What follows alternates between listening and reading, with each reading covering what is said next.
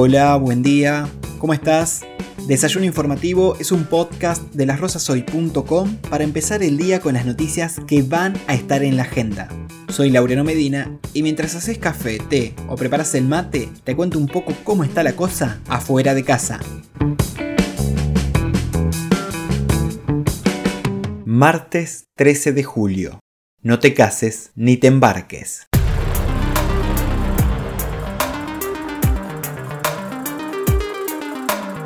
Prácticamente todas las culturas tienen supersticiones relativas a la mala fortuna. Romper un espejo, ver un gato negro, pasar por debajo de una escalera. Un mito común a varios países latinoamericanos e hispanohablantes es el del martes 13 como día de mala suerte. Su origen se encuentra en una serie de referencias que se remontan a la mitología de la antigüedad, a las religiones abrahámicas y a algunas coincidencias históricas. En la cábala judía son 13 los espíritus malignos. La cifra se asocia también al carnero, la víctima que Abraham debía sacrificar a Dios, y es por lo tanto un número de la muerte. El cristianismo tiene tres malos augurios al respecto. Trece eran los asistentes a la última cena. Se cree que Jesús fue crucificado en un viernes 13 y finalmente, cuando se escribió el libro del Apocalipsis, el anticristo aparece en el decimotercer capítulo.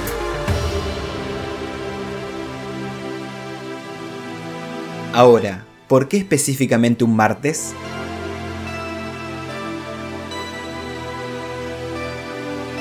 La asociación del martes 13 con la desgracia proviene de la divinidad romana que da nombre a este día, Marte, el señor de la guerra, los romanos se tomaban muy en serio la influencia de los dioses en su vida cotidiana, por lo que uno violento y causante de conflictos como él no era el más indicado para presidir bodas, negocios u otras actividades que requirieran buenos auspicios. La combinación del martes y el 13 como una fecha de mala suerte provendría de la fusión de la tradición romana con la cristiana. La fobia a los martes 13 es una superstición que algunos creen, otros ridiculizan y muchos simplemente ignoran.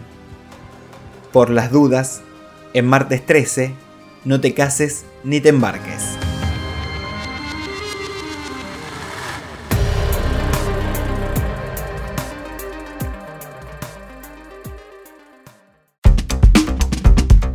Ahora sí, pasamos a los títulos del día. El senador Guillermo Cornaglia y la concejala Paola Ricardi visitaron el vacunatorio que funciona en el sindicato Luz y Fuerza. Allí dialogaron con el director del hospital, doctor Alejandro Luna, y entregaron un subsidio de 30 mil pesos destinado al pago de adicionales para el personal de salud abocado a la inmunización contra el coronavirus vacunatorio que realmente tengo que felicitar, elogiar a cada una de las personas que allí se encuentran desempeñando su tarea por la responsabilidad, la seriedad con que lo hacen y bueno, justamente trayendo un aporte económico con el cual nos habíamos comprometido con su director. Con ese importe vamos a estar haciéndonos cargo de las horas de esas enfermeras y en lo que tiene que ver con las necesidades de aparatología también. Hoy mismo, charlando con, con una de las responsables del vacunatorio, nos hacía saber la necesidad de, de una balanza específica para lo que tiene que ver con la extracción de sangre y la no coagulación de las, de las mismas en épocas de, mucha gente. Ya estamos trabajando para poder ayudar desde nuestras posibilidades al Sanco de, la ciudad de Las Rosas con estas solicitudes que, que, provienen desde sus directivos, que provienen desde cada uno de sus profesionales, a los que no me canso de felicitar, de agradecer la permanente participación de cada uno de ellos antes y durante la pandemia. Seguimos repasando las voces de Almafuerte en lo que fue el acto oficial de inauguración del Centro de Entrenamiento Deportivo. Hoy es el turno del presidente del club, Rubén Pires, quien contó cómo surgió el proyecto y cuál es el próximo paso. Nosotros un poco eh, teníamos algunas etapas en el club, la primera era estructural, es decir, recomponer algunas cosas que no estaban bien, como estadios, vestuarios, canchas, polideportivo y demás, y mm, culminar con esto que eh, nos permite darle a los eh, jugadores, un, ya te dije, un salto de calidad, de potencia, eh, además manejado por Román Gorosito, que es un especialista en el tema, y hoy la preparación física, la parte de fuerza, es fundamental en cualquier en cualquier disciplina que vos tengas en, el club. Bueno, el próximo paso, si seguimos lo que tenemos escrito, es terminar al finalizar la obra con un albergue, un albergue de tipo estable, donde tendremos capacidad para unas 120, 150 personas.